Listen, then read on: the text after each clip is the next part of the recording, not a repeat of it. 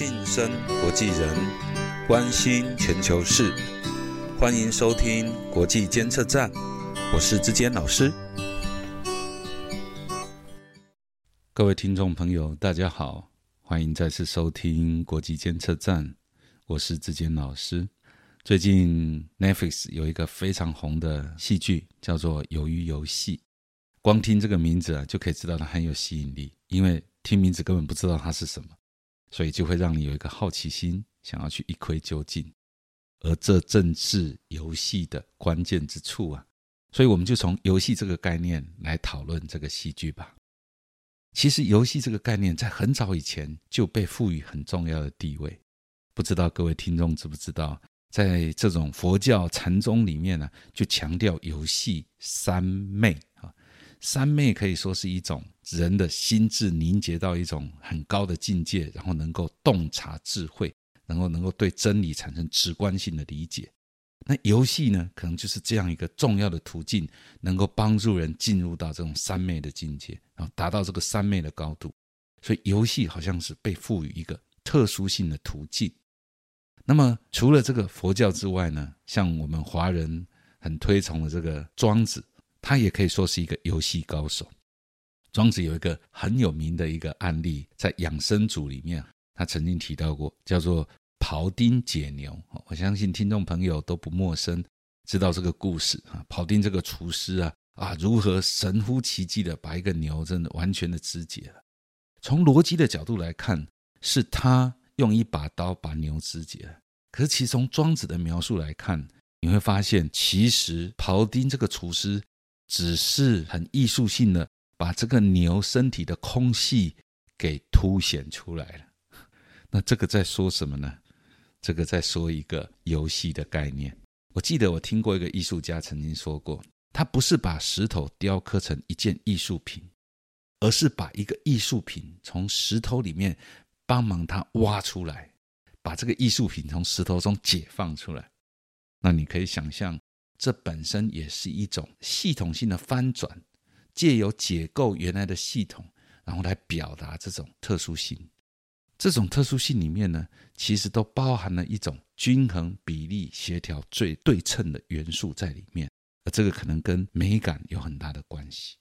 庄子呢，也在另外一个著作很有名的，就是《逍遥游》。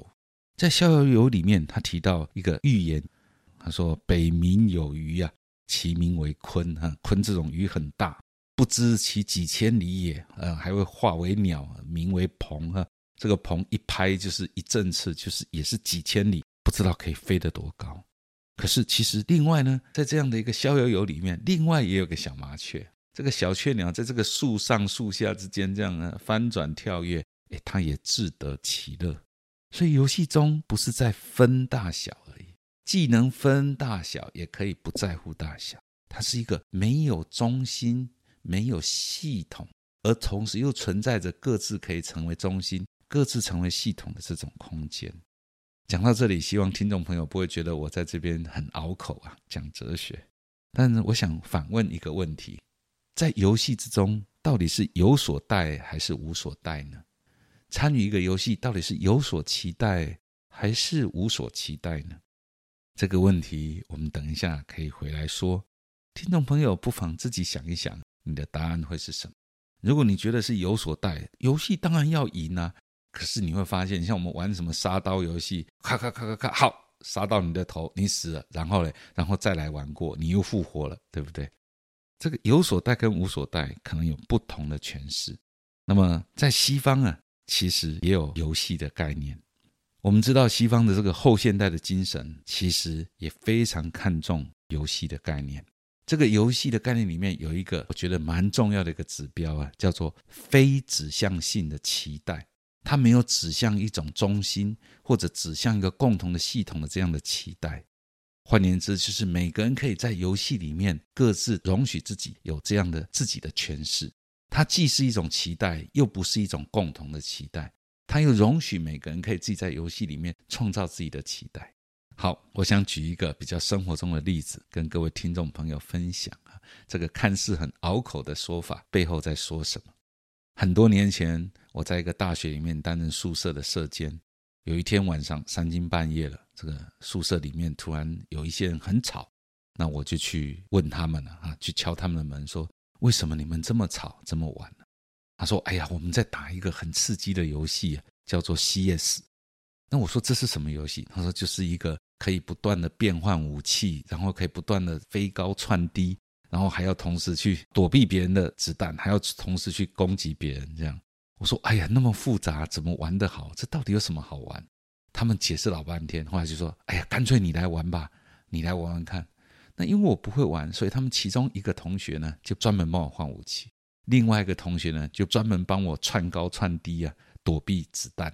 然后我就从头到尾就按着那个发射钮，然后就一路把所有的敌人就通通打倒。我想，原来设计游戏的从来不会想到有三个人一起扮演一个人的角色，然后可以玩游戏玩的所向无敌。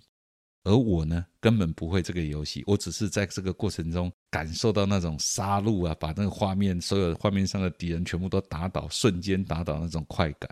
而这两个同学呢，他们之所以愿意帮我这样跳来跳去，无非就是想要说服我，这个游戏真的很好玩，所以三更半夜起来玩游戏是很正常的，不要再大惊小怪了。给他们这个空间，好好玩游戏吧。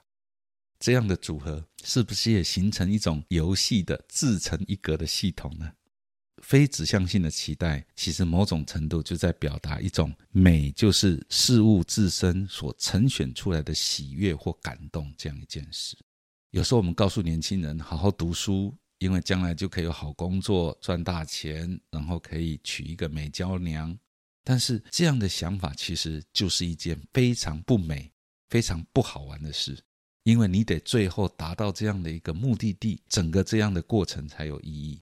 可是游戏本身就是在游戏的过程中，借由参与，你就创造了一种自然而然会有的喜悦。这个喜悦不见得跟别人一样，这个喜悦容许你自由自在的诠释。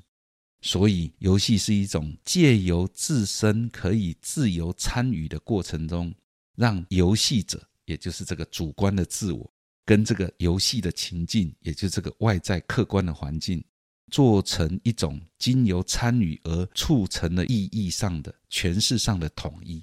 这个统一只在自己身上，但是它可以容许每个游戏的人各自有各自的诠释。我们回头看《鱿鱼游戏》里面的内容。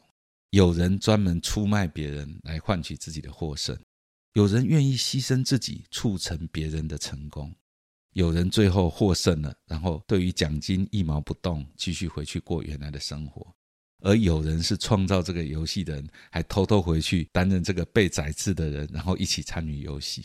这所有不同的人，四百多个人，完全不同的人生，完全不同的动机，完全不同的角度，他们同时在这里。创造出一种多元性的统一、多元性的和谐。各位听众朋友，你是不是觉得你现在的生活单调、无趣、乏味、重复，而没有上述说的这些美感呢？